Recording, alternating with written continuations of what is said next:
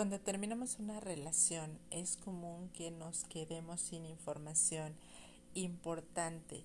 Lo ideal sería tener una retroalimentación de lo que ocurrió en esa relación, así que te invito a escuchar este podcast que espero te sea de utilidad.